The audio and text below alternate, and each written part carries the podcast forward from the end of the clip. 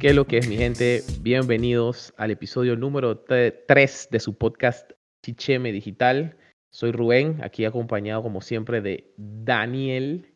Dani te pone. Dani, ¿cómo estás?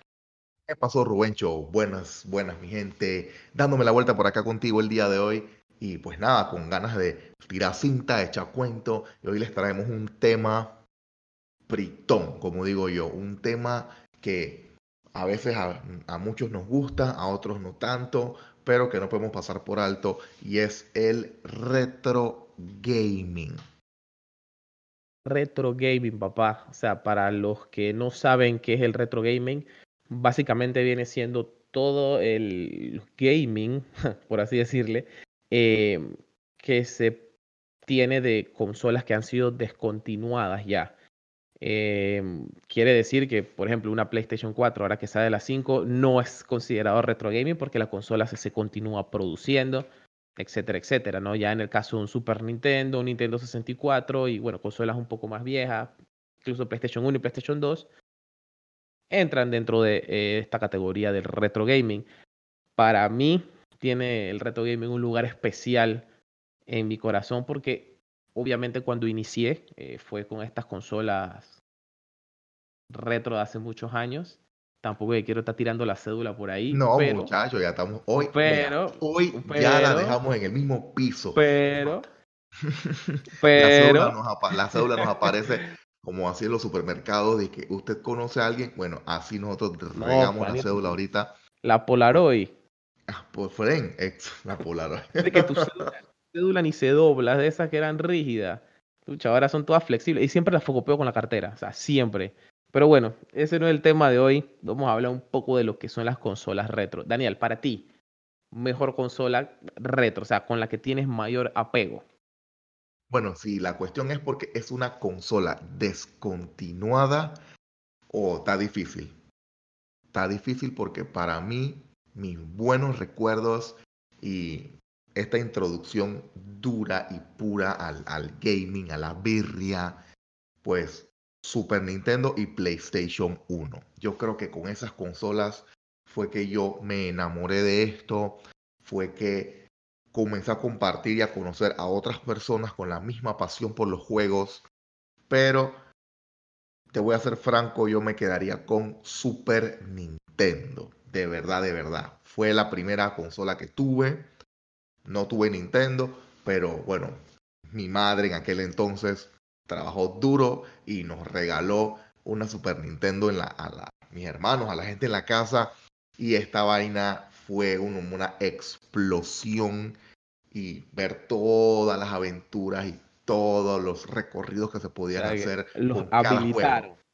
Ah, me habilitaron. Es más, todavía me acuerdo, me acuerdo el bundle de consola de Super que mi mamá nos regaló. Era una Super Nintendo de esta Junior, la chiquita, y que tenía dos juegos de pelea. Era un bundle callejero, una cosa se llamaba. Tenía Street Fighter, Super Street Fighter 2 y tenía Killer Instinct y traía un segundo control, como quien dice, para que juegues con tu hermano, con tu amigo. Sí, era un buen desuso, era un buen bundle, loco. Pero mira, eso fue lo único que mi mamá nos compró para ese Super Nintendo. Más nada. Es que en esos tiempos, Chuzo, ¿verdad? Era un esfuerzo grande comprar un, cassette, que esa era carísima. Y Chuzo, bueno, en mi caso yo creo que eh, me quedaría con el PlayStation 1. Creo que me quedaría más con el PlayStation 1. Nosotros tuvimos un Family, eh, que en realidad era de un primo eh, y Marla, mi hermana, se ganó un Nintendo en una competencia, era una vaina como de colgate, una vaina de canto. Estábamos peladitos.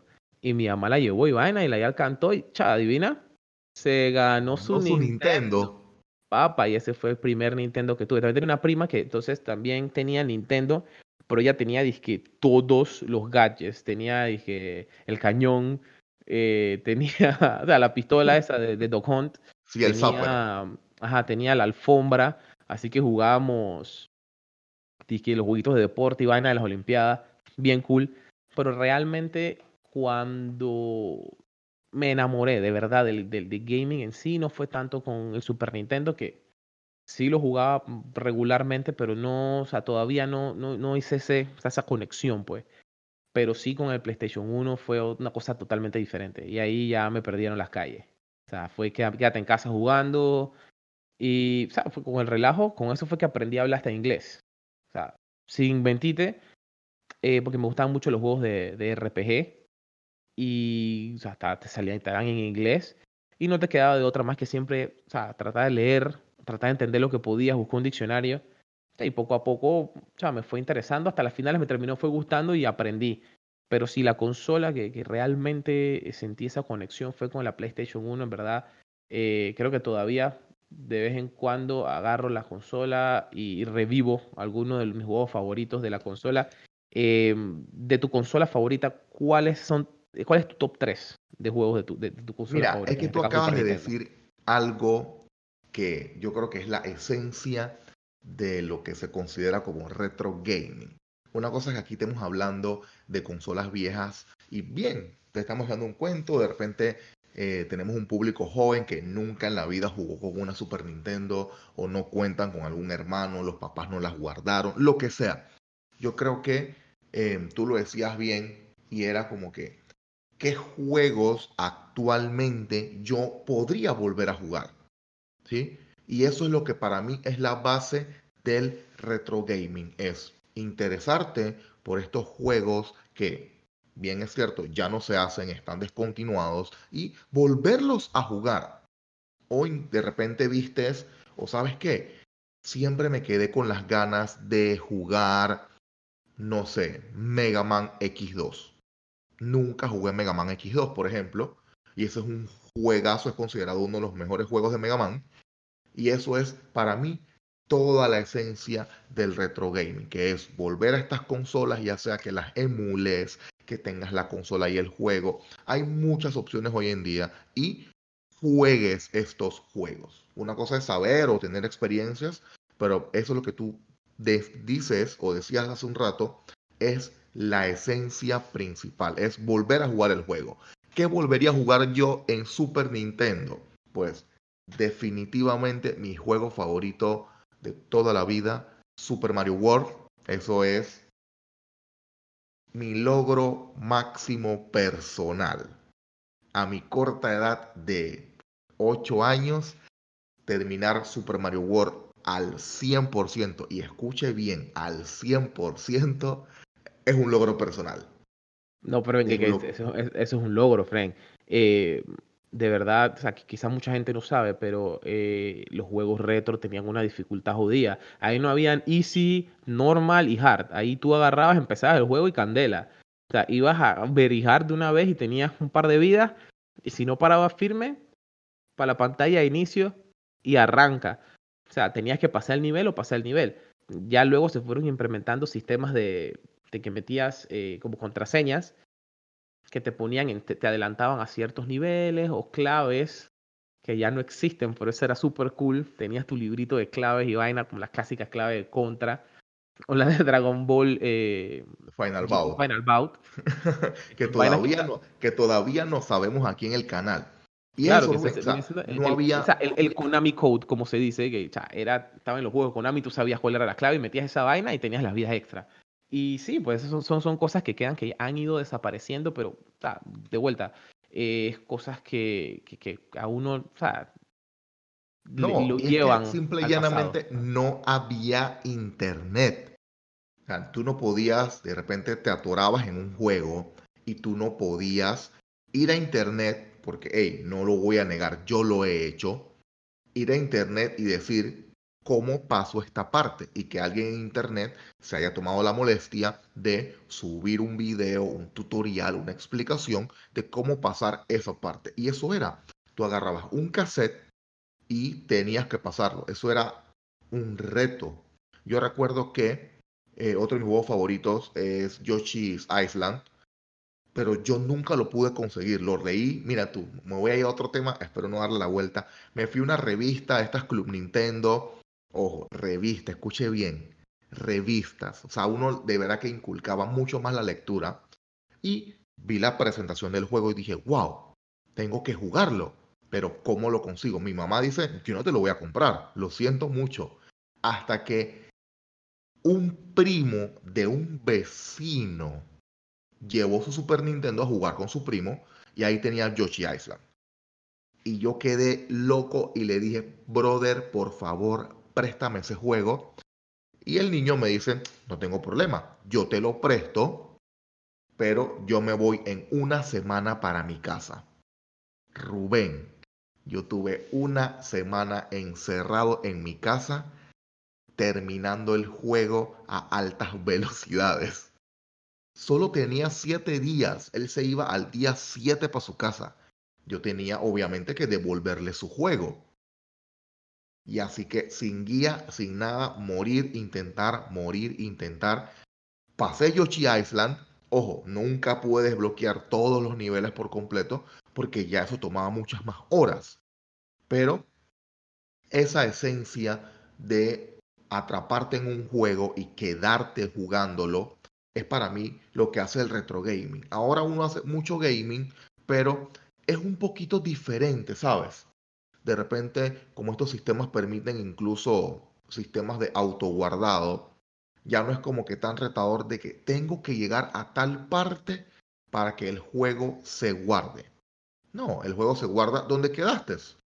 Sí, es una experiencia más limpia para el usuario, pero de verdad que sí pierde o deja un poquito de lado esa sensación de urgencia que tú tenías cuando tenías que pasar un juego. Si no llegabas a tal parte o no conseguías contraseña o no se podía grabar el juego y tenías que repetir un montón de pasos hacia atrás o comenzar desde el último punto de guardado para poder continuar. Entonces, eso y muchas historias más. Hay mucha gente, como yo nunca tuve Nintendo, eh, mucha gente dice que lo que hacían era que dejaban el Nintendo toda la noche prendido. ¿Qué? ¿Qué? sí, manito, yo me acuerdo, estaba jugando Final Fantasy, eh, pero estaba jugando Final Fantasy el 8. Fue el primer juego que, que realmente me dediqué, dije, este, esta la tengo que terminar completa, que no la pude terminar completa, pero sí le metí que bucas horas y buco tiempo y exploré, que realmente exploré. Porque antes era bien lineal, nada más quería ver la historia, avanzar, terminar el juego. Pero ya después, no, no quería, quería, quería explorar. Entonces, estoy jugando y por alguna razón la memory se dañó. Mi memory no quería grabar, o sea, no, grababa, pero no podía cargar los archivos. O sea, una vez lo salvaba, no sé qué, Trataba de cargar el archivo y me salía archivo corrupto y no levantaba. Yo, bueno, me jodí. Me acuerdo que mi mamá nos levantaba temprano porque íbamos y que a unas clases de natación y no sé qué. Bueno, normal. Estábamos, yo estaba jugando, no sé qué. Fui a la natación, regreso a casa y la vaina no, no levantaba. Yo, ah, ya la. Tuve que agarrar un file viejo, avanzar hasta el punto en el que había estado y cuando ya se hizo de noche, pues nosotros regresamos a casa como el mediodía. Cuando ya se hizo de noche, me puse a jugar. ya cuando era de noche, mamá, no, apaga esa vaina, no sé qué. yo, Frank, no puedo salvar. Dejé esa vaina prendida. Me, se hizo de día. Fuimos a la clase de natación. Regresé. Almorcé y después entonces nada más agarré, prendí la tele y seguí. Y, y tuve así como, como por dos semanas pidiéndole a mi mamá, mamá, necesito una memoria, necesito una... hasta que un vecino, dije, hey, yo tengo una memoria ahí, trata pues. Y eso fue lo que me salvó, porque no me compraron mi memory, friend, me dejaron morir. Y ahí entonces me, me habilitaron esa memory, pude grabar y así fue que terminé el juego, porque estaba como en el disco 2 de 4. Así que imagínate, faltaba poco tiempo. Pero chuso, friend, esa PlayStation sufrió y o dio su mejor, sus mejores años de vida. Y chuso, la verdad la puse a prueba, friend. Saben, es un maquinón. Yo creo que si mi mamá no lo hubiera votado, porque, ya sabes, las vas guardando porque salió la 2 y guardé. Y mi mamá agarró las consolas que estaban, las tenía guardadas en la parte de arriba del closet. Mi mamá que estaba limpiando, porque mi mamá se pone que no, que va a limpiar. Agarró las consolas, manito, y las tiró a la basura, ni me consultó. no, y así yo pues, creo que muchas casas en Panamá, de repente hoy tuvieran todavía sus consolas viejas, sus families, sus Ataris. Porque aquí en Panamá habían Ataris. Exacto, y eso es algo que en verdad nosotros como panameños eh, no supimos valorar no tenemos como cultura. O sea, si realmente no tenías esa mentalidad de que, bueno, voy a guardar mi consola porque, sabes, ¿no? De, de, cuidar las cosas, usualmente las agarrabas y las botabas. Entonces realmente no existe un... Es muy poca gente en el país que tiene esa, ese sentido de que, ¿sabes qué? Yo tengo mis vainas retro o es difícil tú poder encontrar un marketplace retro en Panamá que lo encuentras en muchos países a lo largo de Centroamérica, eh, imagínate Norteamérica e incluso eh, en, muchos países de Europa donde hay museos de retro gaming. En Panamá eso, eso realmente no existió, pues y, en verdad no sé en qué influyó la decisión de que eso no era importante, pero ahora muchos de los coleccionistas eh, pasamos problemas encontrando juegos que abundaban en Panamá. Yo me acuerdo que Mega Man X, incluso tenía como cuatro o cinco compañeros que tenían Mega Man X. Y intentando buscar un Mega Man X hace unos años, era imposible encontrar a alguien que estuviera vendiendo el juego. Entonces, eh, eso sí nos hizo falta un poco ahí como cultura. No, no, no supimos cuidar lo que teníamos porque, o sea, de verdad, con todo y que no había internet en Panamá, se, se, se consumen muchos videojuegos y se consumían muchos desde ese entonces, porque mucha gente tenía consolas en casa. Em, pero bueno, top de juegos retro para mí, de vuelta enfocado en, en, mi consola favorita o mi consola top retro, tengo varios. Eh, ¿Cuáles son? Cuéntame, porque ojo, yo también en PlayStation 1 tengo, si lo que tú dices es cierto, el PlayStation 1 sufrió, frente a los Tony Hawk están los Tony Hawk. O sea, esa vaina marcó un antes y un después. Incluso eso me motivó a agarrar la deck y salir a rodar. Em, está, para mí, el juego que realmente definió una era y que gracias a ese juego se logró lo que se tiene ahora. O sea, toda esa experiencia narrativa, y cinematográfica que te ofrece un videojuego que es incomparable. O sea, no hay ningún otro medio, o sea, ni una película te puede lograr ese tipo de, de, attachment, ese tipo de engagement que tienes con, con, con, un juego. Fue Metal Gear Solid. ese juego, o sea, el voice acting a tope. Eh, para, ese, para ese entonces, los gráficos eran aceptables, eran buenos. Eh, el sonido, o sea, cómo se escuchaba todo, o sea, eh, la historia, la cinematografía, cómo estaba presentado. Para mí, ese juego, o sea, de verdad que marcó las futuras del gaming. Y es uno de mis juegos favoritos y cuando puedo ahí de repente lo pongo y revivo un poco ahí. Em, ese de PlayStation 1, obviamente Final Fantasy VIII, también tiene un lugar especial en, en, la memoria, en la nostalgia, sí, el corazón, por así decirlo. Y de, a ver, ¿qué otro juego así que de PlayStation 1 que haya sido una arena que jugué demasiado? Chuso, yo creo que el primer Marvel, Frank. Esa vaina se la jugué demasiado. Jugué demasiado Marvel. Demasiado. Demasiado, demasiado. No, y yo también. Y, y tengo anécdotas de PlayStation 1. Es más, yo recuerdo que el PlayStation 1 siempre fue una consola que de repente tenía un poquito de problemas de sobrecalentamiento y tú simplemente hacías la técnica prohibida y jugabas con la consola volteada. Y le daba la vuelta a esa vaina. Como un pancake. Te digo, Frank, esas máquinas estaban bien hechas y aguantaron el uso y el abuso, Frank, de gente que no tenía más nada que hacer que, que. O sea, sí habían buco vainas que hacen mentira, pero, Frank, era, era demasiado. O sea, yo y el calor en Panamá, French, te estaban pegando los 30 grados ahí. Tú tenías tu abaniquito tirándote a ti y tenías la play ahí al lado de la tele, que la tele estaba generando calor y tenías esa vaina ahí también botando calor que daba miedo, frente. Podía ser una calefacción que tenías ahí. Y volteabas esa vaina y dale candela. Pero sí, eh, también cuando me recuerdo que cuando estabas hablando del Club Nintendo me pasó jugando con un vecino, estábamos virreando GoldenEye y chat, siempre le damos balas, matábamos a todo el mundo en el primer nivel, no sabíamos cómo avanzar resulta que te tenías que tirar de un fucking dam abajo. Ah, y sí, eso, me acuerdo de ese mundo. Eso, activaba una cinemática. Exacto, no había forma, eh, tenías que tirarte. Y chuzo, yo estaba, me acuerdo que estaba en los pueblos, imagínate. Y estaba en el Gran Morrison y iba viendo revistas con un pasiero. Gran Morrison, brother. all time, all time. Y cha, llego y vaina, estoy chequeando y dije, ah, mira, ve, ah, miércoles. Había un walkthrough de, de, de GoldenEye y vi la vaina. Chucho, y apenas que llegué a la casa fui donde el frente. Ey, ey, ey, ey, monstruo, mira, ya sé qué hay que hacer, que estás. Chucho, y cuando hicimos la vaina, qué gritadera, Frank. Qué gritadera. Y, y Chuzo, y eso que era el primer nivel. No, esos eran, eran, descubrimientos que eran cool. Yo me acuerdo que eh, mi abuela, ella era, es muy fanática de comprar revistas, todas las revistas que puede. La señora lee mucho, pero le gusta leer revistas. Y así fue como ella me eh, hizo meterme a mí en leer revistas Club Nintendo. Y un día me trajo una llamada la Club Nintendo Enciclopedia. Era como una compilación de todos los hacks, cheat codes eh, atajos, como usted le quiera llamar, de todos los juegos de Super Nintendo.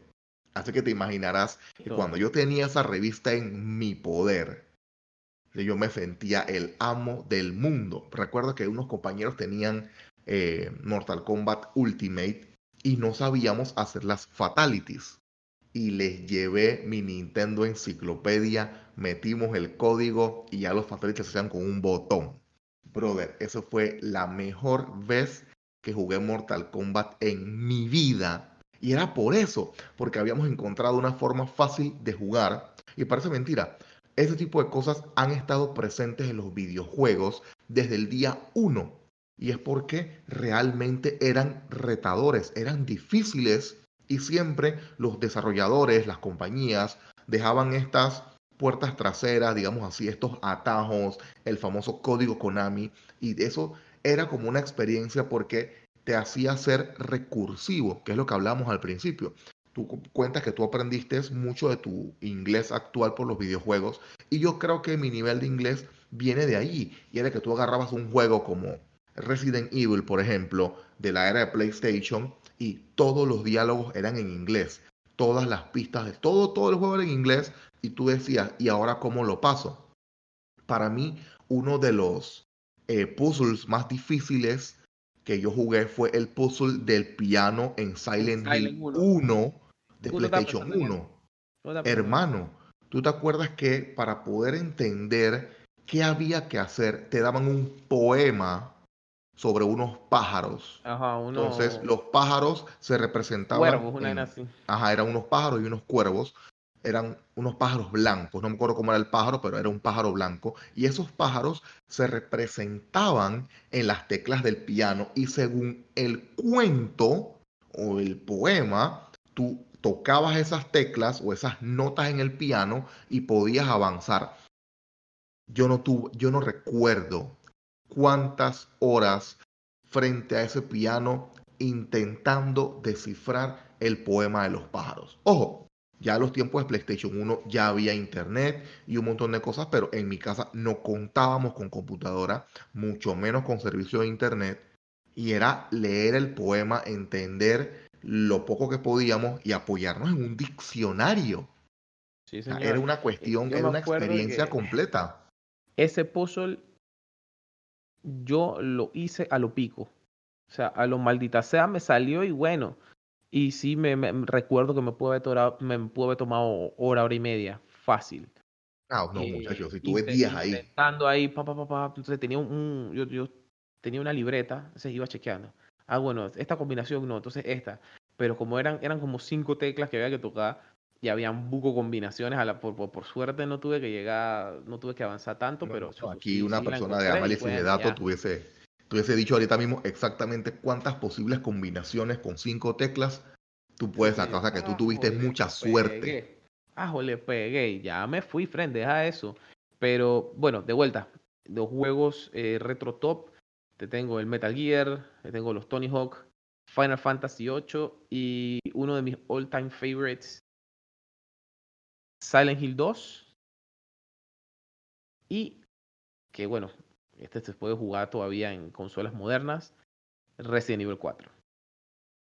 Sí, ya, es que porque son juegos y, mira, y con esto tú le das introducción a otro tema que les queríamos conversar y son todo esto con los remakes que se hacen de juegos viejos o juegos, vamos a llamarle como es, juegos retros y que se hacen para consolas de nueva generación. Y no sé si esto es por querer sacarle más a las franquicias o es porque estos desarrolladores quieren compartir estos buenos juegos con una audiencia nueva, diferente, que no los conoció en su momento. Y yo creo que, bueno, para nosotros ya viene siendo un ataque más a la nostalgia, pero para muchos jóvenes quizás sea algo diferente, pues sea algo así más como que, bueno, voy a tener la oportunidad de, vivir parte de, lo que se vivió en esa época. Eh, y ahora se tiene la opción, por ejemplo, está la Nintendo, la Super Nintendo y la PlayStation Mini. También hay una de SNK. Eh, mini, Mini. Está la Sega Genesis Mini. Eh, y se, se, hay rumores de que viene una Dreamcast Mini. Entonces, creo que esas vendrían siendo las consolas que, que la gente que está interesada ¿no? en, en, adentrarse en el mundo de, del retro gaming pueden hacerse de esas consolas y, y, explorar un poco ¿no? de, de, ese gran espectro que, que, que, que, significa el retro gaming, porque hay una cantidad de juegos increíbles. Eh, pero sí, como lo comentas, ahora hay muchos remakes, muchos remaster. Por ejemplo, hace poco el último remake de verdad que, que jugué fue el de, no sé si te acuerdas, sí, el de Resident 3. Fue el último. exacto. ese, es un, ese, ese es considerado un remake. Exacto, ese es un remake. Eh, de, el de Final Fantasy VII también eh, lo tengo ahí pendiente. Que no lo he. No lo he terminado. Eh, el remake. Pero sí, o sea, e, están reviviendo. Y eso es algo que también está pasando con las películas. Ah, están haciendo muchos remakes de películas. Eh, la verdad, la razón la desconozco. Quizás ahora hay mejor tecnología que les permite contar mejor la historia o desde otra perspectiva, pero eh, sí es algo que, bueno, es interesante y para los que les interese, yo les recomendaría que trataran de buscar estas consolas mini, porque ahí entonces viene con juegos integrados, usualmente te trae dos mandos y, digo, no puedes disfrutar un poco de, esos juegos retro, por ejemplo, Metal Slug, eso es o super diversión, eh, tienes los Mario Kart de Super, yo todavía realmente estoy esperando una Play 2 mini y ojalá una, una 64, exactamente, pero una 64 sería el éxito. Pero mira, ¿cómo? Ojo, porque si no es a través de un remake, que es donde agarran toda la historia de un juego y lo hacen por completo de nuevo, que es, el caso de los dos últimos Resident Evil 2 y 3 Remake, Final Fantasy VII Remake. Eh, ojo, una persona, vamos a llamarle contemporánea, un joven, un entusiasta de los juegos, ¿cómo tomaría jugar GoldenEye 007, por ejemplo? Ojo, mm, es un juego que gráficamente no era bonito, hay que reconocerlo. GoldenEye no era bonito, pero tenía una jugabilidad muy buena. Entonces, ¿cómo tú le llegas a esta persona que está jugando con gráficos de última generación, que está jugando con motores gráficos como Unreal, que juega Call of Duty Warzone todos los días como nosotros? ¿Cómo tú lo enamoras de, eh, de GoldenEye? Sí, este, prácticamente eso hace que cómo jugaban esta vaina. Esta vaina, eh, este man anda todo como lento, no apunta bien, ¿sabes? ¿No? Pero eh, para nosotros esa vaina era revolucionaria, Frank revolucionaria. Y esos son juegos que todavía entretienen. Realmente yo creo que eso es algo de lo que se ha perdido en el gaming actual. Es, un, es una vaina muy competitiva y de verdad que no... O sea, a veces siento que no me divierto. El título que sea. y no es, y no es que no, divierto. y no es que no, le... Y, perdón, y no es que le estemos echando tierra a los juegos nuevos. No, no, no, para nada, para nada, para nada. Porque realmente hay muy buenas historias en los juegos nuevos. Uncharted tiene una riquísima y muy entretenida historia. Todos los God of War. Y así podríamos seguir Devil May Cry. Muchos juegos, muchos juegos más.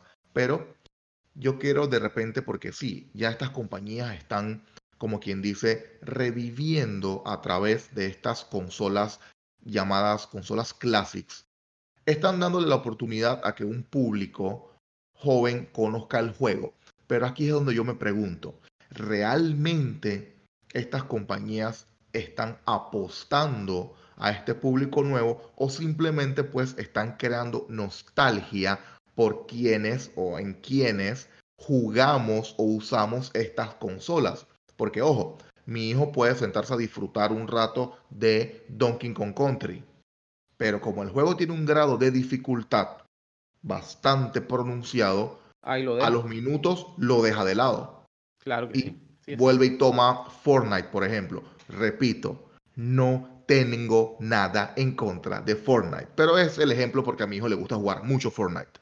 Entonces, es a quien realmente va dirigido este segmento de consolas retro. A mí y a ti, que somos coleccionistas y que nos gusta y que hemos tenido experiencias de más de 20 años jugando, o que a mi hijo de repente eh, se le ocurra jugar por cuenta propia, ojo, por cuenta propia, porque sí, él se pone a jugar conmigo, pero porque me ve jugando. Oye, ¿qué juego es ese? Me pregunta, yo le cuento, le digo más o menos lo que, lo que recuerdo, y cuando yo le digo la fecha, este es un juego de 1995, su concepto del tiempo y el espacio se distorsiona. Ellos no entienden esto. No, no, no, ellos no saben de esa vaina. Y es normal, y, es totalmente normal y, entendible. Pero eh, sí, yo creo que en resumidas es más que nada un ataque a la nostalgia de quienes vivieron esa época, que lo consideran la época dorada del gaming. Ahora el gaming se ha convertido en una industria más grande que la industria del cine y de la música juntas. Y ahora se ve más como un negocio. Ya no te entregan títulos completos. Ahora tú compras el juego y tienes un pedazo y el resto lo tienes que comprar. O sea, obviamente los costos de desarrollo se han incrementado mucho, pero o sea, la época dorada del gaming yo creo que ya por suerte tuvimos la fortuna de vivirla, Daniel. Por suerte tuvimos, estamos como en, como quien dice, en el medio, ¿no? De repente no jugamos Atari cuando salió, pero algún primo, algún tío, algún conocido nos permitió pues explorar la consola y actualmente pues podemos decir que también disfrutamos de consolas de última generación y estamos en espera de la más reciente y nueva generación, pero yo creo que es una amalgama de todas estas cosas lo que hacen del retro gaming algo especial. Y también obviamente queda mucho en uno transmitir estos sentimientos a las nuevas generaciones que siguen, sobrinos, hijos, hermanos pequeños, y que de repente también pueden encontrar pues mucha diversión, un contenido muy sano, la verdad. Los videojuegos antes tenían contenidos muy buenos, unos sí, otros un poquito menos, pero de resto era la experiencia de jugar y compartir. ¿Cuántas horas de juego uno no dedicó a jugar Mario Kart 64 con tres amigos más? Porque la consola te permitía conectar cuatro controles y ya eso era un nivel de diversión. Y el Mario Party también, Candela, eso era súper cool en los tiempos de, de, 6.4. Pero bueno, Dani, eh, la verdad, bueno, mi consejo a todos es cuiden sus consolas, guarden sus consolas, que en un futuro van a apreciar tener sus consolas ahí, quitarles el polvo y revivir eh, parte de esos juegos clásicos que, que marcaron la infancia de, y su adolescencia, ¿no? Más que nada, em, en un futuro. Y bueno, eh, no sé si quieres agregar algo más. Yo creo que ibas a decir exactamente lo mismo. Si aún tienen una PlayStation 2 por ahí, una Xbox 360, una Xbox primera generación, eh, un Nintendo GameCube. De repente no van a tener un Super, un 64, un Play 1, pero siendo un poquito más atinados, hay gente que todavía tienen GameCubes, que tienen PlayStation 2 y todo esto que acabo de mencionar, guárdenlos y cuídenlos. De, realmente, más adelante va a haber una PlayStation 7 y ese PlayStation 2 va a ser considerado una joya, una pieza de colección. Las consolas realmente están hechas para durar. Te las agarra, las guarda bien. Esto no le va a pasar absolutamente nada. Incluso todavía tú puedes conseguir piezas de estas consolas porque se hicieron tantas unidades a nivel mundial que todavía abundan las piezas para estas consolas. Entonces, realmente el retro gaming queda mucho en de quién sea la perspectiva o con qué vidrio se esté mirando.